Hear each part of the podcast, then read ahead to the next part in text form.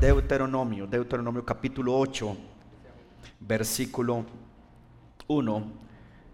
Y yo espero que usted diga amén. Si usted no dice amén, yo asumo que no lo tiene. Si dice amén, ¿cuánto lo tiene ya en esta noche? Pues bien, dice, cuidaréis. Son palabras que el Señor le da a su pueblo, sabiendo que Dios tiene algo, si usted lo cree, preparado para nosotros este año. Porque yo creo, sinceramente, que este va a ser un año donde vamos a ver la misericordia de Dios. Este es un año donde vamos a ver mucha restauración. Yo no sé si usted quiere creerlo. Yo creo que si vivimos rendidos delante de él, oigan bien, oigan bien, Dios no va a hacer nada si primero hacemos una cosa. Si nosotros nos rendimos delante de él, todas las cosas van a ser restauradas. Voy a volver a repetirlo todas las cosas pueden ser restauradas. Y yo estoy creyendo que Dios va a restaurar la salud de la iglesia, ¿sí? ¿Para que ¿Alguien me está oyendo? Para que usted camine en una vida saludable, porque yo, yo no quiero que solamente usted sobreviva, yo quiero que usted viva una vida saludable en Cristo. Así que Dios restaure la salud de la iglesia, Dios restaure la economía de la iglesia. Dios restaure hogares, matrimonios, familias enteras. Y voy a ir más allá, que Dios restaure muchos propósitos que están caídos para que hagamos algo grande este año para la gloria de Dios. ¿Alguien me regala un amén bien fuerte, gloria a Jesús? Pues bien, con base en eso, y si usted tuvo la bendición de... y, bueno, yo tuve que cambiar el teléfono de, manera, eh, el teléfono de la iglesia si no le llegó un audio hoy mío, pues entonces escriba a mi número para que yo pueda grabarlo y hacerlo partícipe de los audios. Pero si usted cree en lo que comenzamos a soltar hoy sobre la iglesia, comenzamos a soltar palabra, yo creo que con base en eso es que vamos a poder salir adelante. Pase lo que pase, yo quiero que usted crea la palabra de Dios en la boca de su pastor, en la boca de su pastora, en la boca de los líderes, porque Dios habla de muchas formas. Dios habla de muchas maneras. No se le olvide que el lunes, si Cristo nos da vida, comenzamos eso que usted ama y está desesperado por arrancar.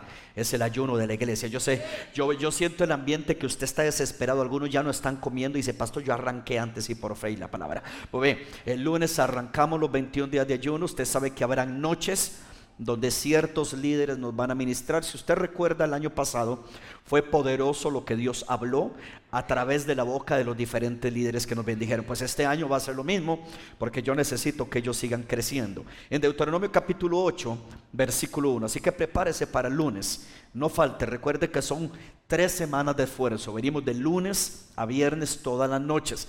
El sábado usted se queda en casa Domingo nos congregamos de la mañana. Hermano, esto no es un ayuno anual, es un ayuno de 21 días. No es, no es, todo el año que venimos de lunes a viernes, pero recuerde que si usted quiere ver cosas diferentes, usted tiene que hacer cosas diferentes.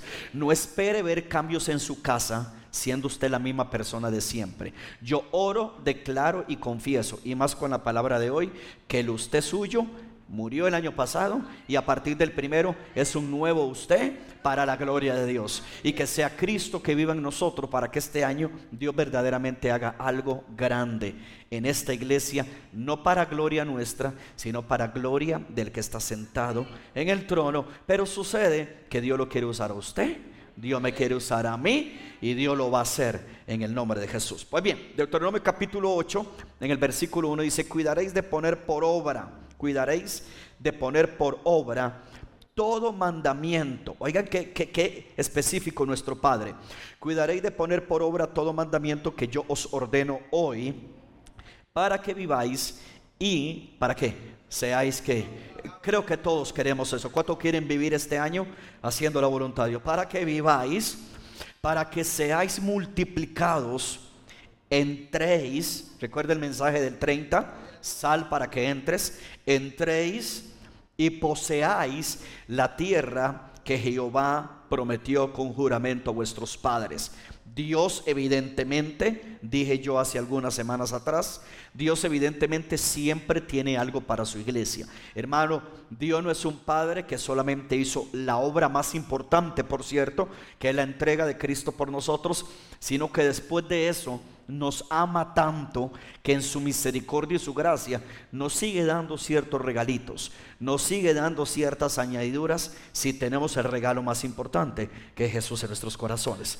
Y hay una tierra prometida. Para Israel había una tierra prometida. Sin embargo, versículo 2, yo siempre he creído algo, hermano, escúchenme bien, escúchenme bien. Para que haya testimonio tiene que haber una prueba. No me está oyendo. Para que usted tenga un testimonio, tiene que haber una prueba. Así que no maldiga las pruebas. Cuando usted entre en una prueba, crea que es que va a salir de ahí con un testimonio. No me está oyendo, no me está oyendo. Desde ya Dios hablando, hermano, si usted entra en una prueba, crea que es porque va a salir de ahí con un testimonio. La palabra dice, ellos le han vencido por la sangre del cordero y la palabra. Alguien haga así, diga, diga mi palabra, mi palabra. Y que la palabra de su testimonio. Hay gente que dice, yo quisiera testificar, hermano, el testimonio, el testimonio más grande es cuando usted sale de una prueba que Dios lo sacó. Por eso tiene un testimonio. Algo pasó en Israel Israel debió entender que para poder entrar en la tierra que Dios había preparado, versículo 2, te acordarás de todo el camino. Hermano, si usted echa un ojito hacia el año pasado, cuántas cosas tuvimos que pasar usted y yo. Cuántas cosas hubo que enfrentar. ¿Cuántas situaciones usted tuvo que hacerle frente? ¿Cuántas veces usted esperó un milagro económico? ¿Cuántas veces usted creyó por la provisión de comida? ¿Cuántas veces Dios lo guardó usted incluso de un accidente? El Dios que hizo eso el año pasado no va a ser menos este año. Hará mayores cosas este año. Pero uno tiene que entender la línea de que antes de entrar pues a veces se pasan cosas. Te acordarás de todo el camino por donde te ha traído Jehová tu Dios estos 40 años en el desierto. Hubo prueba, 40 es prueba para afligirte. Wow, nadie quiere decir amén a esa. Para probarte. Pero todo el único propósito es para saber lo que había en tu corazón, no para que lo sepa Dios, porque Dios sabe lo que hay en nuestro corazón, para que lo sepamos nosotros, si habíamos de guardar o no sus mandamientos, versículo 3, y te afligió, te hizo tener hambre. Usted sabe cuánta gente el año pasado fue afligida y lo que hizo fue dejar a Dios. Hermano, hay gente que es buena para venir a la iglesia por un milagro, pero hay gente que es pésima para perseverar después del milagro. Hermano, el milagro es algo demasiado mínimo para lo que Dios quiere. Yo no quiero que usted sea de los leprosos que recibieron el milagro y se fueron. Yo quiero que usted y yo seamos del leproso que fuimos sanados y nos quedamos detrás de Jesús. O sea, estas cosas tienen que mantenerse todo el año. Lamentablemente hubo gente probada y dejó a Dios. Gente afligida y se fue para el mundo. Yo siempre digo eso y yo sé que suena un poquito fuerte, pero usted va a ver que es la realidad. Usted sabe cuántas personas de la iglesia, no solo en esta, en las del mundo entero, usted sabe cuántas personas de la iglesia van a comenzar a regresar en el mes de enero. Y no es condenación, yo no vengo a señalar a nadie porque yo más bien bendigo al pueblo. Pero una pregunta, es una realidad. ¿Por qué es que hay un pueblo que tristemente en cierta época de diciembre se zafa de Dios? Y a cierta época de enero se reconecta con Dios. Hermano, nada de malo hay en pasear, nada de malo hay en vacacionar, nada de malo hay en descansar, pero no tenemos que dejar a Dios para descansar. Va bien Dios en nuestro descanso, Jesús en nuestro reposo. Llévese a Jesús a las vacaciones siempre. Pero ¿qué es lo que pasa? Parece ser que, parece ser que pasear y disfrutar es sinónimo de dejar de orar, dejar la palabra, dejar de congregarnos. Yo reprendo al diablo. Hermano, llévese a Jesús a la piscina, llévese a Dios a la montaña. Alguien me está oyendo. Monte a Jesús en el avión. Pero usted no puede dejar de orar y de buscar a Dios. El último día que estuvo en Heredia y mientras estuvo en algún lugar, se desconectó de Dios. Hermano, porque le voy a decir algo. Si usted se desconecta de Dios, el enemigo no se desconecta de ver lo que tú no estás haciendo. Hay que tener mucho cuidado. Y por eso es que nosotros desde ya deberíamos de estar enfocados en lo que va a comenzar la semana que viene. Ya usted debería estar mentalizado, porque lo que usted no ha visto nunca, usted lo puede ver en este ayuno. Lo que usted no ha logrado conquistar, lo puede conquistar en este ayuno. Yo declaro que las sanidades más grandes las vamos a comenzar a ver a partir del lunes. Algo va a suceder, la familia puede ser tocada en medio de la aflicción, en medio de la prueba, en medio de que hayamos sido sacudidos, en medio de lo que hayamos pasado, si usted se agarró de la palabra y usted no dejó a Dios y usted dijo, ¿sabe qué, Padre? No importa que en el 2022 no recibí todo lo que pedí, pero me diste vida. Hoy tengo fe, estoy de pie. Alguien me está oyendo. Tengo salud, puedo seguir orando. Mi voz sale para seguir clamando. Mi oído sigue oyendo para recibir tu dirección. Tengo mis manos sanas para alabarte. Tengo mis pies sanos para exaltarte. Y si no lo recibí el año pasado, lo puedo recibir este año. Pero yo no te sirvo ni te sigo por lo que me das. Yo te sirvo y te sigo por haberme dado a Jesús. Y si tengo a Jesús, lo tengo todo. Alguien debería de aplaudir y darle gloria a Dios bien fuerte en esta noche. Alguien diga gloria a Dios. Pero ¿qué dice el versículo 3? Te afligió. Wow. Te afligió y te hizo tener hambre. Eh. Usted dice, pastor, pero gracias a Dios a mí nunca me faltó el alimento, pero quizás hubo hambre en otras áreas. Pero en medio de lo que hayamos pasado, dice, te sustentó. Es que Dios no deja a sus hijos, te sustentó con maná, comida que no conocías tú ni tus padres la habían conocido, para hacerte saber que no solo de pan vivirá el hombre. Y ahí está el mensaje. Simplemente estoy leyendo los versos. Ahí comenzamos el último día que prediqué. Ya le voy a decir la fecha por si lo quiere buscar en YouTube. Esta serie arrancó el 8 de diciembre. Ese fue el último día que yo prediqué un jueves. ¿Qué dice el versículo 3? Te sustentó con maná, comida que no conocías tú ni tus padres la habían conocido, para hacerte saber que no solo de pan vivirá. ¿Sabe de qué vamos a vivir este año? No solo de pan vivirá el hombre, mas de todo lo que sale de la boca de Jehová vivirá Maranata Heredia. De eso vamos a vivir. Pastor, una pregunta, una pregunta. Y, y, si viene una situación económica, vas a vivir de la boca de Dios. ¿No me están oyendo? Yo dije, vas a vivir de la boca de Dios. Yo conversaba con una líder junto con mi esposa y mi hija que veníamos en el carro ahora. Y yo les decía que, oigan esto, uno de los lugares más saludables, escúchenme bien por favor, uno de los lugares más saludables para un cristiano es cuando usted se encuentra en incertidumbre de qué es lo que va a pasar este año. Pastor, pero eso no es triste, no es triste que usted tenga incertidumbre de qué va a suceder este año, que usted tenga incertidumbre de lo que va a pasar este año. Es más, que usted tenga tal incertidumbre, hermano, usted sabía que hay cristianos que están ahorita como locos en Google poniendo allí a ver qué hará Dios este año para ver cuántos profetas, perdón, cuántos profetas se encuentran en YouTube, a ver qué les ha dicho Dios. Una pregunta, hermano, ¿por qué usted en lugar de andar detrás de qué le ha dicho Dios a otra gente, por qué usted no anda detrás de Dios a ver qué le dice Dios a usted? Pero, grave es esto, que te puede bendecir como me bendijo a mí y a ellos. Uno de los mejores lugares para un cristiano es el lugar de la incertidumbre, cuando usted no sabe cómo va a ser este año. Y le voy a decir por qué. Porque entre más incertidumbre usted sepa, eh, tenga, perdón, de cómo va a ser este año, más lo va a obligar a estar en la presencia de Dios, dependiendo de Dios, para que Dios dirige y cuide tu vida. Mientras usted y yo tengamos todo organizado, mientras usted y yo supuestamente todo lo sepamos, nadie va a querer buscar a Dios. Le voy a decir algo, y esto no es una palabra negativa ni maldiciente para nadie, pero usted no sabe lo que usted va a tener que enfrentar este año. Usted no lo sabe. Hoy apenas es 5 de enero. Usted no sabe lo que va a pasar en este año.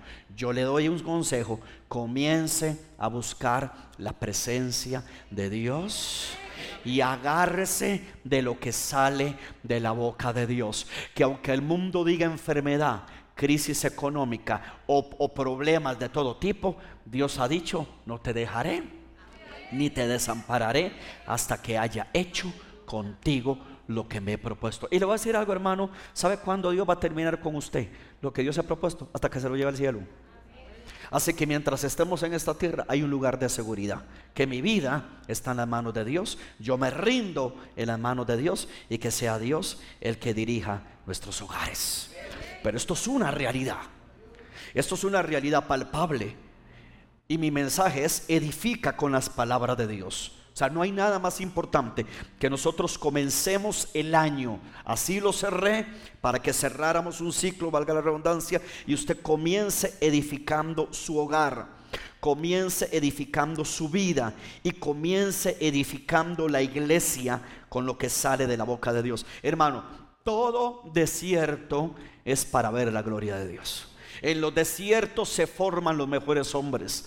En los desiertos se forman las mejores mujeres. Alguien me está oyendo. En los desiertos se forman las iglesias más sólidas. Israel no lo entendió. Israel en lugar de hablar y vivir de lo que salía de la boca de Dios, ellos comenzaron a usar su boca para quejarse en lugar de vivir de la boca de Dios para conquistar. La Biblia dice en Proverbios 18, 21 que la vida y la muerte están en el poder de qué? De nuestra lengua. Vamos al Salmo 141 en el versículo 3. Salmo 141, voy rápido. Versículo 3 dice, pon guarda a mi boca, oh Jehová, guarda la puerta de qué? No los oigo Guarda la puerta de qué, de qué, de qué, de mis labios. ¿Sabe qué significa eso? Si no tenemos nada para edificar, mejor no hablemos. Hermano, yo no quiero que lo que usted ora en ayuno lo pierda por sus palabras. Usted tiene que hacer un matrimonio a partir de ya. Haga un matrimonio en lo que usted ora en el secreto con lo que usted habla fuera del secreto. Porque lo que tu padre te ve en el secreto declarando, si tú te mantienes con la palabra de Dios en tus labios, vas a ver la recompensa en público. Pero ¿cuál es el problema? La gente ora con una, una fe de, eh, enorme, pero cuando sale y tiene que enfrentar los desiertos, tiene que enfrentar las circunstancias, tiene que enfrentar la prueba, no sabe hablar. Dios nos enseña a través del salmista David que es necesario poner un guarda en mi boca.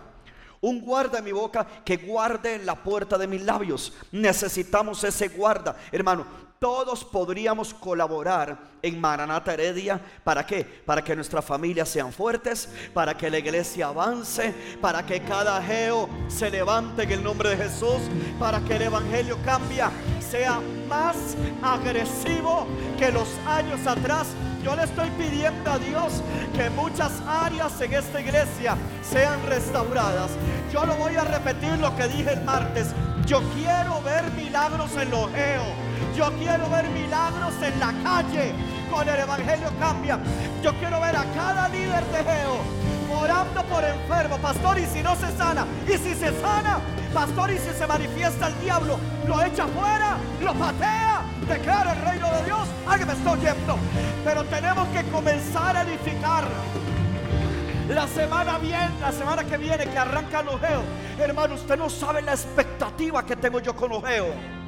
Tengo una expectativa brutal. Tengo una expectativa de multiplicación. Tengo una expectativa de barrios cambiados. Tengo una expectativa de ver anfitriones inquietos, anfitriones incómodos que quieren ver la familia ahí sentada en la casa, que quieren ver la familia ahí metida. Alguien me regala un amén. Para eso tiene que haber toda una iglesia usando la palabra de Dios en nuestra boca. Si el año pasado, líder, lo único que te tocó fue liderar a la familia de la casa, ¿Cuál es el problema? Que ni tu pastor te presiona. Disfruta esa familia. Cuida esa familia. No pierda de vista la visión Geo, que es salvando familias y cuidando al pueblo. Si estás cuidando a, esa familia que forma parte del pueblo, ha sido fiel, permanece allí. Que el que es fiel en lo poco, Dios lo pone sobre, la, sobre lo mucho. Y así vendrá todavía más gente. Hermano, en el 2022 en muchas cosas fuimos probados. Yo como pastor fui probado.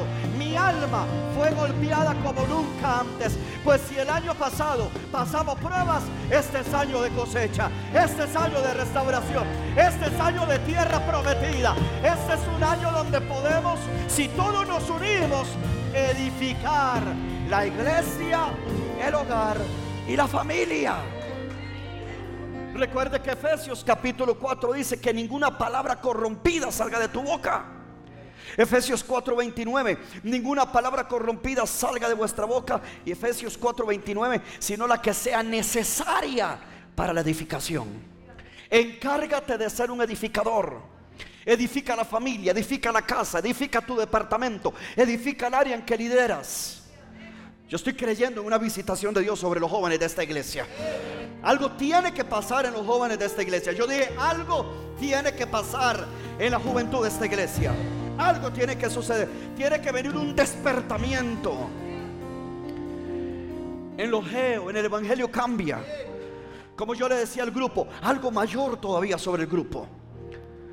Que el Señor traiga todo tipo de músicos que traiga músicos que tocan instrumentos de viento, como se llame, cuáles son trompetas, saxofón, este, todo lo que termina en on y que es de Dios. Gente que toca el violín, clarinete, eh, el, el cello, todo. Más bateristas, más pianistas, más guitarristas, más bajistas, percusionistas. ¿Alguien me está oyendo? Más directores de alabanza. Pastor, ¿y por qué más? Porque quiero. Tengo que estar explicando nada.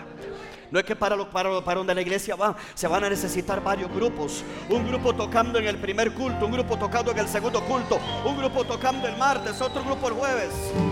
Un grupo poderoso en el área de los jóvenes. Ahora sí se nos volvió más loco. Pues sí. Si ninguna palabra corrompida sale de mi boca, sino la que es buena para la necesaria edificación, hable palabras que edifican. Necesitamos todos unirnos. Vea lo que dice Mateo capítulo 12. Diga conmigo, edifica con las palabras de Dios. Dígale más fuerte, diga, edifica, edifica, edifica. Edifica. Estamos comenzando el año, hermano. Yo disfruto predicar esto. Esto me recuerda tanto a mi pastor Oscar. Él arrancaba todos los años trayendo series sobre hablar, confesar, declarar. No es que usted comienza a poner ladrillos. Cada palabra suya es un ladrillo de un muro que usted está levantando para proteger a los que están adentro. Allá usted si usted quiere hablar crisis.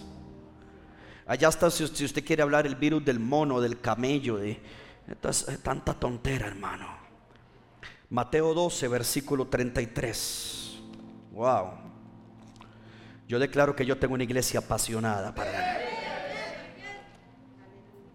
Y yo creo, que, yo creo también que tenemos matrimonios fuertes y sólidos.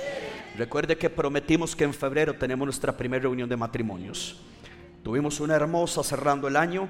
Febrero arrancamos con los muchachos que trabajan con nosotros y necesitamos gente que quiera trabajar. Dígale, hermano, que está a la par, dígale, se te acabaron las vacaciones de hace 30 años. Dígale, haga algo, para dígale, dígale, haga algo este año en la iglesia, dígale, haga algo. No, pastor, aquí estoy. Aquí recibiendo, va a seguir toda la vida en eso. Ya usted tiene que hacer algo, hermano. Yo dije, tiene que hacer algo. Yo dije, tiene que hacer algo, hermano. Se tienen que abrir más casas para poner geos. Se tienen que levantar más evangelistas para arrebatar las almas allá afuera. Esto tiene que multiplicarse. Mateo 12, 33. Pregúntele, hermano, que está a la par. Dígale, ¿usted en qué está sirviendo ahorita? Es más, dígale, vuélvalo a ver a la cara y véalo serio, véalo serio. Dígale, ¿usted sabe que el que no sirve Dígale, no sirve. que, que no estoy diciendo nada malo. Que el que no sirve. Exacto.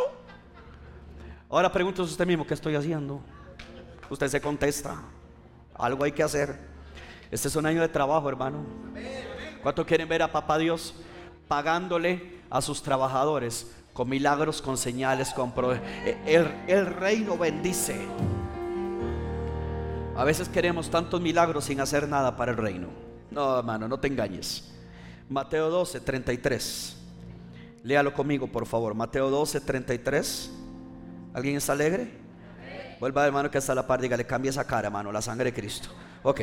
Mateo 12, 33. O haced el árbol bueno y su fruto, ¿qué? Bueno. O haced el árbol malo y su fruto, ¿qué? Malo. Porque por el fruto, wow, se conoce el árbol. Hermano, aquí no es tanto lo que usted hable, es a la base. Aquí es lo que usted está demostrando. O sea, usted me refleja lo que usted habla. Sigamos. Versículo 34, vea qué fuerte, esto es fuerte, pero bueno. Dice generación de víboras. Wow. Y hay gente que cree que el pastor es bravo. generación de víboras, ese es el amoroso Jesús. ¿Cómo podéis hablar lo bueno siendo malos? ¿Por qué Porque de la abundancia uh, del corazón, ¿qué habla? Cuando usted maltrata a su esposa, no diga, ahí se me salió, no diga eso. No se le salió. Eso estaba ahí. Si usted es grosero, prepotente, mal hablado, mire, a mí me pone a pensar mucho cuando la gente, siendo cristiana, tiene una boca vulgar. Yo sé que usted no va a decir amén y algunos van a agachar la cabeza porque van a decir, ¿seré yo maestro? No, no, no. Pero a mí me pone a pensar muchísimo cuando una persona se hace llamar creyente y es vulgar en su hablar. Una cosa es que usted bromee con su familia y aún así las bromas no pueden superar el límite de lo que un creyente jamás diría. Usted no puede ser así. Y si usted es así y su lengua es muy suelta, usted tiene un problema muy grave, hijo. ¿Cuántos dan gracias a Dios que ese ayuno nos va, nos va a purgar? Sí, Señor, sí, Señor. O sea, el propósito no es condenar, el propósito es que nos demos cuenta. Si realmente no tenemos un guarda en nuestra boca. O si la presión saca de ti vulgaridades. Tanto que terminas hablando como un mundano y te defiendes como un mundano. Bueno, pastor, es que cuando, yo estoy en un momento fuerte se me sale. No, no, no es que se le sale, es que eso está allá adentro. Algo pasó el, el 31 de diciembre. Venía yo para, la, para abajo a recoger unas mesas, llevarlas a casa y hacer una vuelta aquí a la iglesia. Solo me atendió, solo estaba aquí Josecito. Y hermano, yo venía en el carro, en short, en tenis, tranquilo, yo venía tranquilo. Es más, ¿sabe que venía cantando? ¿Cómo te amamos? Hermano, yo venía en la, en la tercera nube. Bueno, pues, había un carro parqueado aquí. La calle da para que yo pase en el centro. Y otro carro. Entonces yo con cuidado me meto y se endemonió el tipo, el de aquí. Yo andaba, yo venía con los vidrios cerrados, el aire puesto, la música puesta. Salomía era un altar de gloria. Yo venía conectado. Y cuando yo hago así, yo nada más vuelvo a ver al viejo.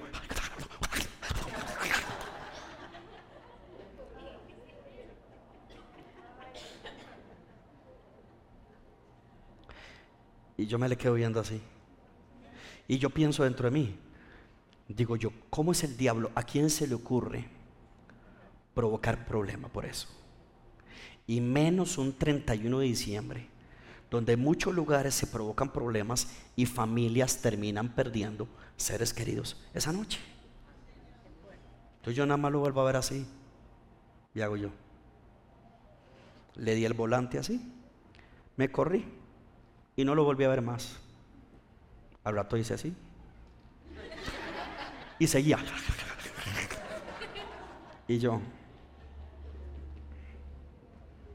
El semáforo no cambiaba. Imagínense el momento, fue un semáforo eterno. Se probó mi paz. Digo yo un 31 de diciembre, yo vengo adorando a Dios. Yo no voy a caer en la estupidez del mundo.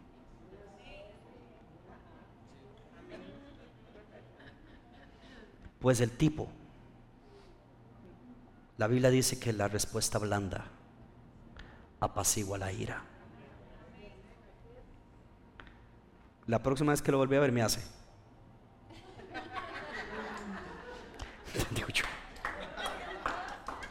Todo lo que me dijo. Y al final me hace.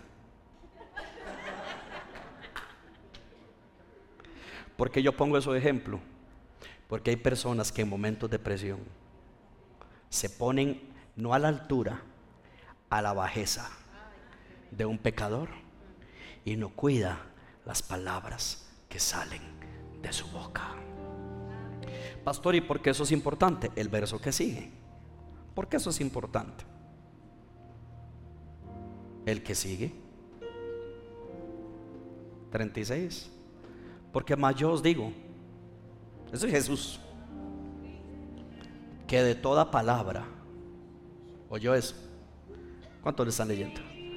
Que de toda palabra ociosa, ociosa, ¿qué es ocio? Una palabra vaga, sin sentido. ¡Ey, tal por cual! ¡Ey! Pastor, yo una vez este, venía en el carro y alguien me sacó el dedo y yo le saqué este. Y yo le dije, Dios te va a juzgar. No, porque Dios vio aquí tu corazón. es toda palabra ociosa. Ya lo veo en el carro, ¿verdad? Haciendo así. No. Más yo te digo que de toda palabra ociosa que hablen los hombres. Hermano, no se olvide que usted y yo vamos a estar ahí un día.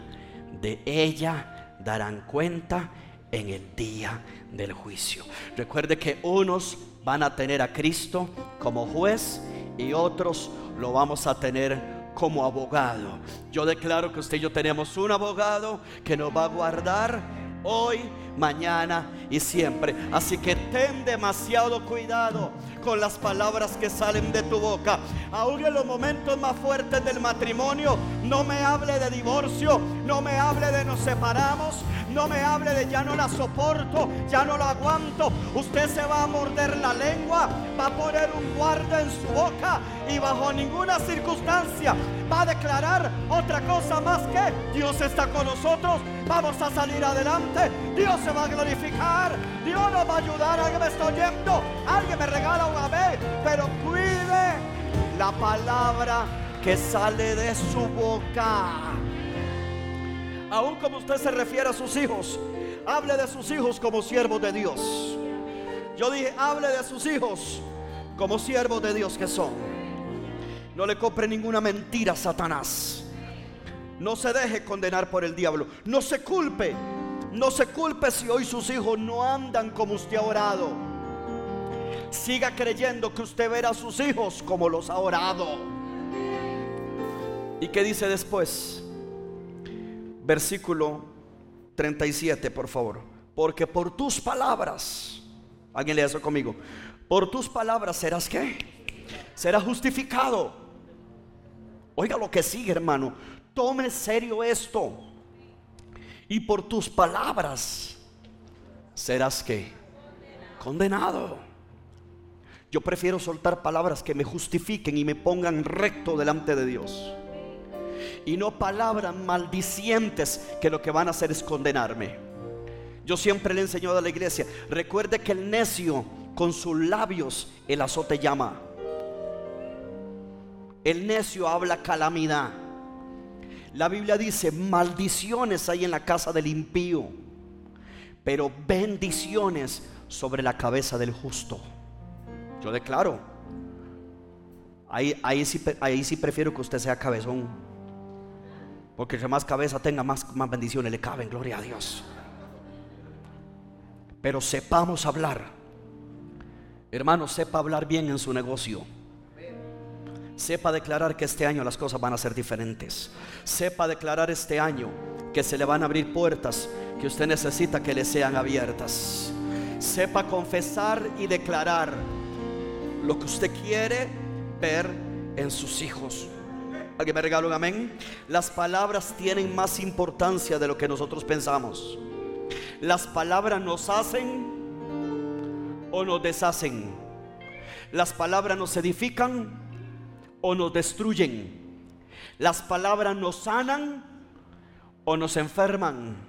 Las palabras nos proveen o, detienen la bendición de Dios. Créame que es así. Por eso aquí siempre declaramos, hermano, ¿quiere que le algo? Tenemos más de 15, 18 años de declarar. En esta iglesia siempre habrá provisión para la visión. Yo se los enseño.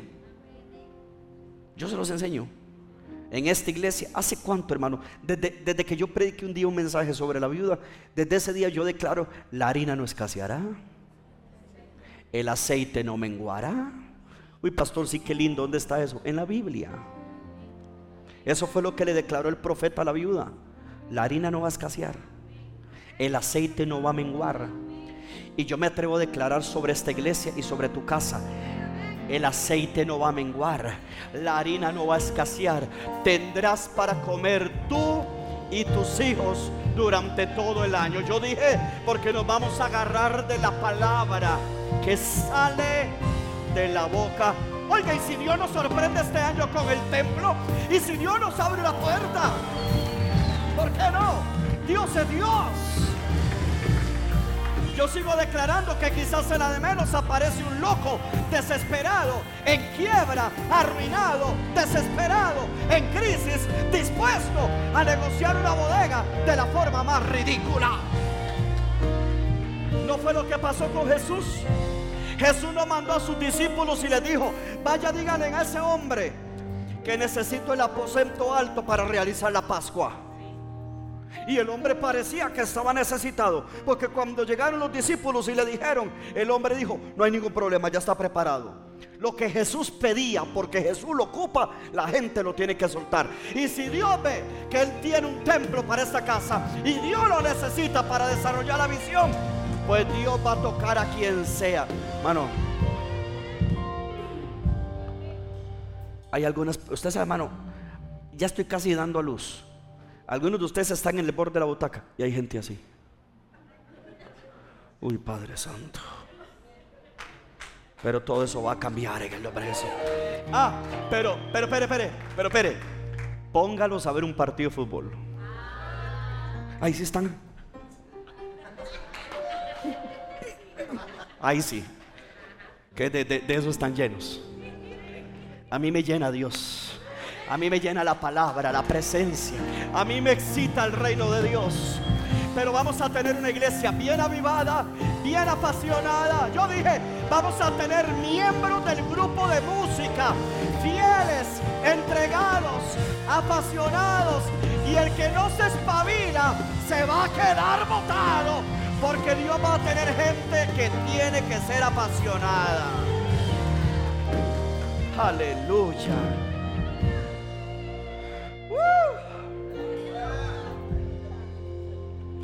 Diga, las palabras de Dios me edifican, me edifican, me edifican, me edifican.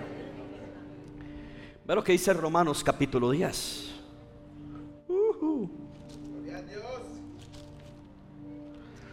Esas ventas de tu negocio se van a multiplicar.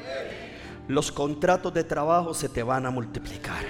Vas a tener que contratar gente porque el, porque el Padre Santo no vas a poder manejar toda esa clientela tan grande. Y cuando Dios te bendiga, no sea mezquino. Tráigale a Dios lo que es de Dios. ¿A dónde están los que estaban diciendo amén? Mm. Uy, sí, pastor, cuando Dios me bendiga yo voy a traer. Ajá. Mm, alguien diga, bien, Romanos 10, versículo 8. Más que dice Romanos 10, 8. Quiero que lo lea porque esto es poderoso. Romanos 10, 8. Más que dice, cerca de ti está la palabra. ¿Dónde, iglesia? Es que yo necesito, estos fueron los versos que a mí me formaron. Cerca de ti está la palabra. Uf. ¿Dónde? En tu boca y en tu corazón. Pastor, viera que yo siento una presencia fea cerca. No, no, ignore eso. Cerca de ti. Cerca de ti.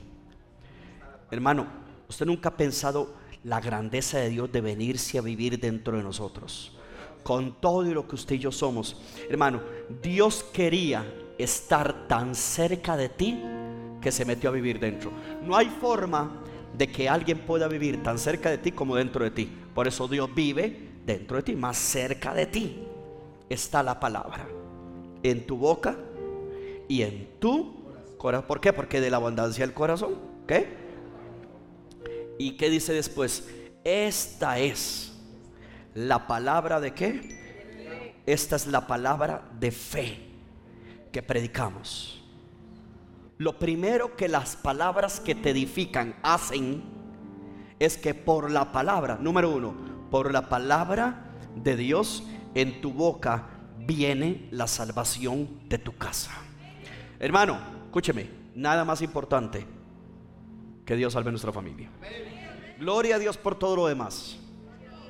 Pero yo sé que si yo a usted le pongo una balanza, milagros económicos y grandeza de negocio versus familia salva.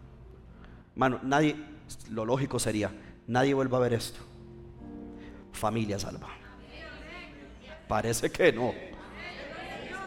Si usted no quiere ver la salvación de su familia es porque usted todavía no es consciente de la eternidad, ni siquiera de la suya propia. ¿Para qué dinero con los hijos perdidos? ¿Para qué un negocio generando millones cuando tus papás no tienen a Cristo? Voy a ir más allá. ¿Para qué negocios exitosos cuando nuestros abuelitos, que por ley de vida se supone que son los primeros que se van, no conozcan a Jesús? No, hermano, nada más importante que nuestros abuelitos, nuestros padres, nuestros hijos, nuestros hermanos, nuestra familia conozca a Jesús de verdad. Pues lo mismo que funcionó para ti, funciona para tu familia. Más que dice, cerca de ti está la palabra, en tu boca y en tu corazón. Esta es la palabra de fe que predicamos. El versículo que sigue, hija, por favor, el versículo 9. ¿Qué es lo que predicamos? Que si confesares, ahí está, si confesares con tu boca que Jesús es el Señor. ¿Y qué dice después? Y creyeres se da cuenta que suena fuerte, suena fuerte porque hay gente que dice, bueno, es que yo creí, confesé. No, la, la fe se multiplica cuando confiesas. Confesares con tu boca que Jesús es el Señor y creyeres. Primero confesamos y creemos, pero eso es un ciclo bendito. Tú confiesas y crees, pero porque crees, confiesas. ¿Me estamos oyendo? Tú confiesas y crees. ¿Qué significa eso? Tú tienes que creer en lo que tú confiesas. Pero porque crees, confiesas. ¿Alguien me está entendiendo el juego? Ok, si confesares con tu boca que Jesús es el Señor y creyeres en tu corazón que Dios le levantó de los muertos, serás salvo. ¿Serás qué? Salvo. Porque con el corazón se cree. Oh my God. Con el corazón qué? Se cree para justicia pero con la boca, con la boca se confiesa para salvación. La palabra, voy cerrando, la palabra primero pasa por tu boca y luego por tu corazón. Pastor, una pregunta. ¿Cuándo es que se cumple que la fe viene? Por el oír. Y el oír. La palabra de Dios. ¿Cuándo es que se cumple eso? Cuando yo lo digo en voz alta, mis oídos lo oyen, se siembra en mi corazón y de la abundancia de mi corazón habla la boca. Sucede que eso que yo hablo me vuelve a llenar, fortalece mi fe y lo vuelvo a declarar. Cuando usted entre en ese ciclo, no habrá forma de que usted hable maldición, queja y desgracia, sino que lo que va a llenar tu corazón es como lo dijimos hoy en el audio, esperanza, fortaleza, los planes que Dios tiene para ti, de que la tierra será llena de la gloria de Dios. No fue eso lo que, no fue eso lo que los apóstoles le dijeron al soldado. Recuerda cuando los apóstoles, el Padre los libertó de manera gloriosa. e iba a suceder uno de los primeros suicidios de la iglesia, de la, de la historia. Dice la Biblia que el soldado se iba a quitar la vida cuando vio que los, los presos no estaban. Sí, el, el, el carcelero se iba a quitar la vida.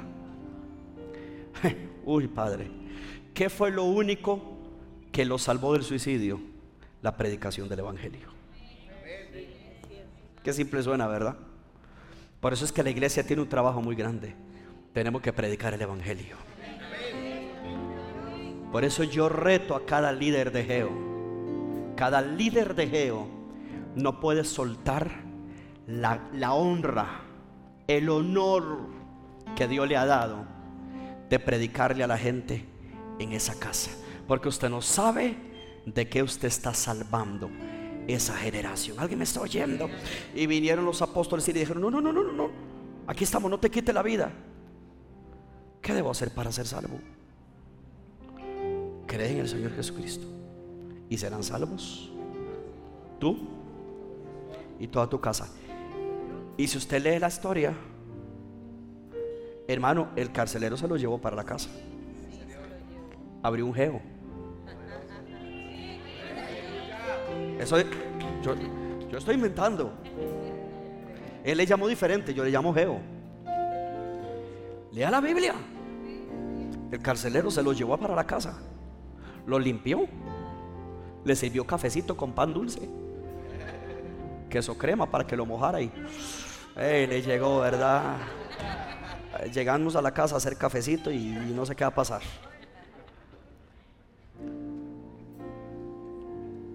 Si la confesión de un hombre salvó su casa, la confesión suya también puede salvar su familia. Lo primero que hace las palabras que salen de nuestra boca. Ahorita no piense en economía, no piense en, milagros. Eso el jueves que viene, en medio del ayuno, lo vamos a ministrar. Pero lo más importante que podemos pelear este año con nuestros labios, la familia la familia. Mis hijos son salvos. Yo los veo sirviendo. Yo los veo en la iglesia. Yo los veo apasionados. Prepárese porque entre más confiese se van a revelar. Pero no importa cuánto más se revelen. Entre más grande la rebelión, más grande será el cambio. Entre más grande la rebelión, más grande será la transformación de tu generación. Pero lo primero que hacen nuestras palabras si lo primero que hicieron fue salvarnos, lo primero que van a hacer este año es salvar nuestra familia. Usted tiene que creerlo. Usted cree que tiene más, tiene más poder una, una mugre bebida alcohólica, un asqueroso cigarro, una puerca piedra del diablo al poder de la palabra. No, no, no, no, no, no. Tiene más poder la palabra que sale de nuestra boca. ¿Se cree que tiene más poder un maldito espíritu de depresión o de rebelión? Esa depresión y esa rebelión se van a terminar sometiendo bajo los pies de Cristo por la palabra que sale de la boca de Dios y que esa palabra es puesta en tus labios. Alguien me regala un amén bien fuerte. Es más, no lo tengo en la nota, pero está en la Biblia. Isaías 55. Yo lo voy diciendo porque ahorita. Isaías 55. Póngame el 10. Si no es el 10, es el 11. El 11. El 10. Y después el 11, pero primero el 10. Porque como, porque como desciende de los cielos la lluvia y la nieve. Y no vuelve allá. Sí, pastor, por la evaporación. Ay, tan científico. Porque como desciende de los cielos la lluvia y la nieve. Sí, pero no regresa igual. La lluvia no regresa igual ni la nieve. Y no vuelve allá. Sino, sino que riega la tierra y la hace germinar y producir. Y da semilla al que siembra y pan al que come. O sea, la lluvia y la nieve tocan la tierra, la germina y comienza a producir. ¿Oyó eso? La germina y comienza a producir. El versículo 11, corazón, es mi hija Crista, por aquello. Y le dijo, corazón, una hermana, sí, a mi hija Crista. Verso 11, así será mi palabra que sale de mi boca. Ahora esa palabra es puesta en tu boca y en mi boca. No volverá a mí vacía, sino que hará lo que yo quiero y será prosperada en aquello para que la envíe. Así como la lluvia y la nieve tocan la tierra, la germina y la hace producir, así la palabra que sale de tu boca tocará a tus hijos, los hará germinar, los hará, yo no sé si me está entendiendo, los hará producir y tus hijos van a tener que tener un cambio. Yo estoy metido con tus hijos. Me comprometo a orar por tus hijos más que el año pasado hasta que los veamos aquí metidos sirviéndole a Dios. Si va a aplaudir, aplauda. Haga algo, caramba, dele gloria a Dios. La palabra no vuelve a estar vacía. Las sillas se van a llenar. Pastor, ya están llenas, sí, pero para el segundo culto del domingo se van a llenar. Y usted va a traer la gente. No sea vago. Usted va a traer a alguien. Y los geos se van a multiplicar. Ningún geo se cierra. Más bien los geos se abren más geo. Se multiplica más geo. Y vamos a ver la gloria de Dios. Ya tenemos la fecha incluso del Evangelio Cambia para que en diciembre hagamos una actividad masiva. Y vamos a ir nuevamente a Sarapiquí, a varios lugares de Sarapiquí, porque la iglesia se va a multiplicar, la iglesia va a crecer y vamos a abarcar varios lugares de Sarapiquí a la misma vez y el mismo día. ¿Por qué Sarapiquí? Porque pertenece a Heredia y es de las zonas más marginales. Estamos pensando en muchas cosas. Así que vuelva a ver, hermano, que hasta la parte y se te acabó la vagancia. Vamos a creer en salvación. Vamos a creer en salvación. Yo dije, vamos a creer en salvación, salvación. Vamos a creer en un despertar. Vamos a creer en un avivamiento. Vamos a creer en un crecimiento brutal y sobrenatural. Y es lo único que yo voy a hablar. ¿Alguien se une conmigo para hablarlo? ¿Alguien se une conmigo para declararlo? ¿Alguien se une que nuestros hijos Van a tener un ensanchamiento, van a tener un encuentro con Dios, hermano. Papá le va a decir algo. No chinee las actitudes erróneas de su hijo. Yo sé que ya no van a decir amén. Pastor, ¿qué forma de cerrar el culto? Es la verdad. No chinee lo que no está bien. Sustitúyalo con la palabra. Afírmele la identidad. Háblele Dígale, mi amor, no se comporte así. Papito, no actúe así. Usted es esto, lo esto, lo otro. Levántele la estima, levántele la imagen, levántele la dignidad. Y después de que lo levanta, lo tira al lugar secreto para que tenga un encuentro con Dios.